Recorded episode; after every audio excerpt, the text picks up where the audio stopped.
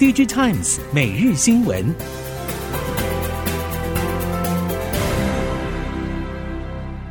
听众朋友们好，欢迎收听 DigiTimes 每日新闻，我是翁方月，现在为您提供今天的科技产业新闻重点。首先带您关心。随着库存调整到年底将结束，包括台积电等多家晶片大厂与研调机构都预期，明年全球半导体市场将逐步复苏。根据半导体业者表示，台积电在今年半导体暗黑期间营运能力让市场惊艳。最重要的是，今年第三季代工报价在一万美元以上的七五三奈米制程占营收比重已经大幅拉升到百分之五十九，当中排价逼近两万美元的三奈米就占了百分之六。由苹果包下产能，单季现新台币三百多亿元营收。接下来第四季，随着 iPhone 十五 Pro 系列放量以及采用 N 三一制成的 Mac 新机推出，台积电营收可望维持将近一成的增长表现。Intel、微软、高通和联发科积极推动 AI PC，如今苹果也加入战局。苹果在十月三十一号的 Mac 新品发表会，供应链观察，苹果虽然没有提出 AI PC 的说法，但其概念有相似之处，比如强调 AI 可以下放到终端设备，让使用者在其设备直接运用，兼顾使用者的隐私与便利性。这也显示 AI PC 或边缘 AI 将成为明年 Intel、Windows 加 ARM 以及苹果三大阵营的共同话题。苹果在高通推出 Snapdragon X Elite 之后，随即发表最新 M 三晶片，确实掀起一阵热烈的讨论。苹果身为 T R P C 打开新局的领先者，领先地位还是相当稳固。但高通也透过自研的 Orin CPU 战力快速攀升，号称已经可以超车 M2，竞争力不容小觑。两家业者在 ARM PC 市场激烈内战的同时，也带动 ARM PC 阵营声势提升，连带让力手 X86 阵营的 Intel 压力巨大。年末的杀手级 Meteor Lake 产品能不能力压这些挑战者，备受外界关注。苹果 M 三晶片系列升级到三纳米制程，进一步强化处理速度、效率与续航力，但机体频宽却不增反降。虽然被外界认为频宽缩水，但却反映出苹果更精准地区分产品定位的差异化。机体供应链认为，PC 市场买气还没有完全复苏，但机体规格升级是必然的趋势。由于 PC 整体销售量下滑，而 DRAM 与 NAND 价格相对较低，预期明年 PC 市场总量有微幅成长，但单机搭载容量必将持续推升，带动整体消耗位元成长。业界预期高阶款 MacBook Pro 和 iMac 等新品全面亮相，将有望推动 PC 买气回温。苹果第一款搭载 M3 系列晶片的新款 MacBook Pro 以及 iMac 将在下周开卖。对主要组装代工业者之一的鸿海而言，如同另一波支撑营收成长的动能。根据了解，鸿海手中的 MacBook Pro 以及 iMac 订单，除了代工组装之外，还包括机壳等零构件。因此，只要新品获得消费者青睐，对鸿海十月和十一月的营收自然会产生一定的贡献。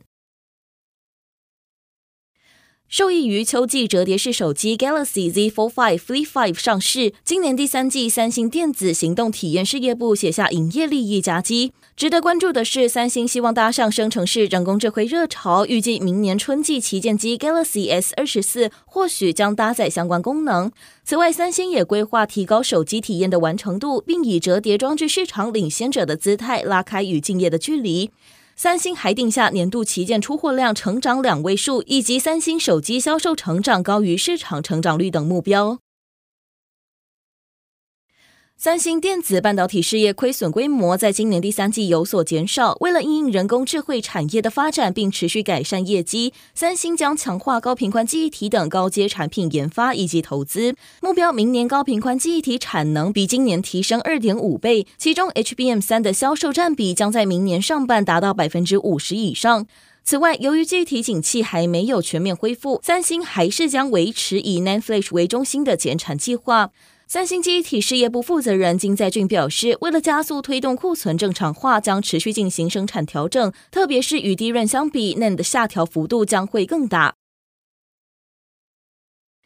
随着全球 Micro LED 市场需求急迫，整体产能供不应求，内创科技子公司内创显示与友达光电洽谈及签署合作合约，由内创显示在友达光电指定场域协同建置一条六寸 Micro LED COC 产线，交易金额总计新台币七亿元，合约期间三十个月，预计从明年第一季开始认列 Turnkey 营收入账，有助于单月转亏为盈。COC 新产线可望在二零二五年下半投产出货。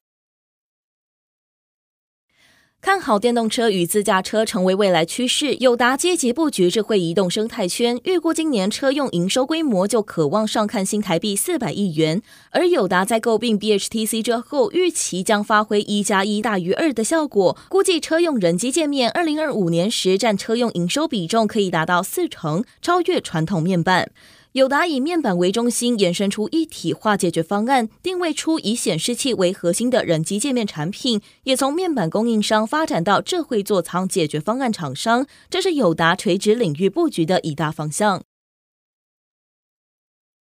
受到需求不振和库存去化迟缓以及通膨等不利因素影响，中光电预期第四季两大产品线出货都将比第三季下滑，今年全年出货也将比去年衰退。中光电总经理林惠姿表示，由于景气不如预期，品牌行销与市场需求迟缓，预估影像产品第四季整体出货量将季减一成左右。同时，因为全球景气低迷、高通膨压力与需求紧缩，预计影像产品今年出货量将比去年出货高峰减少两到三成。微控制器厂商盛群十月三十一号举办法说会，副总经理蔡荣宗表示，近期中国微控制器市场杀价竞争已经逐渐趋缓，等到通路商库存去化到正常水位之后，市况可望恢复正常。预估库存端还需要再修正大约两季，第四季市况不会比第三季好，只有部分客户有赶急件需求。明年第一季将是 L 型复苏低点，海外市场则看好东南亚和印度等地的成长。竹升科技应用人工智慧物联网技术，针对设备进行大数据分析，近年也逐渐成为半导体指标大厂在扩厂时的机台标配。创办人暨董事长方太佑强调，竹升定位明确，主要聚焦在为半导体无尘室提供设备 AIoT 软硬整合解决方案。此外，竹升早期从物联网起家，协助机台透过安装感测器进行数据采集，归纳出七大半导体设备关键因子，像是震动、温湿度、流量、转速、偏移。异音等，近年也切入全球十大晶圆代工厂供应链，搭上晶圆扩厂热潮。受制于市场渗透率已经很高，换机周期拉长等因素影响，让今年台湾手机销售动能不如预期。预计总出货量将从去年的五百零四点二万只跌落到五百万只以下，可能创下近年新低。此外，有业者指出，台湾大哥大与台湾三星、远传电信与亚太电信的合并案正在进行当中。如果都能如期在年底前完成合并，在竞争考量之下，预期明年电信三雄针对行动用户的争取上，必然有更积极的作为。随着更优惠的资费与创新行销方案推出，有力推升明年手机整体销量。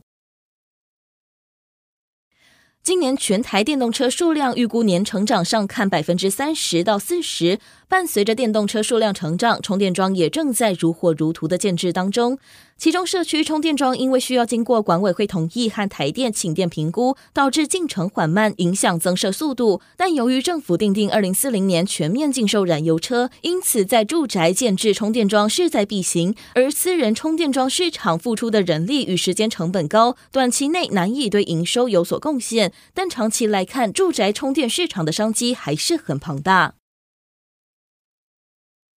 传闻多时的收购案终于告一段落。近期，伟创董事会批准出售印度子公司的全部股权给塔塔电子，初步估计为一点二五亿美元。印度电子与资讯科技部国防部长十月二十七号也在推特账号发文，恭喜塔塔集团接管伟创的业务，表示塔塔集团最快在未来两年半开始生产 iPhone。塔塔集团也将成为第一家在印度生产 iPhone 的印度企业，供应印度当地与全球市场，实现穆迪总理的印度制造愿景。以上新闻由 DigiTimes 电子时报提供，翁方月编辑播报，谢谢您的收听。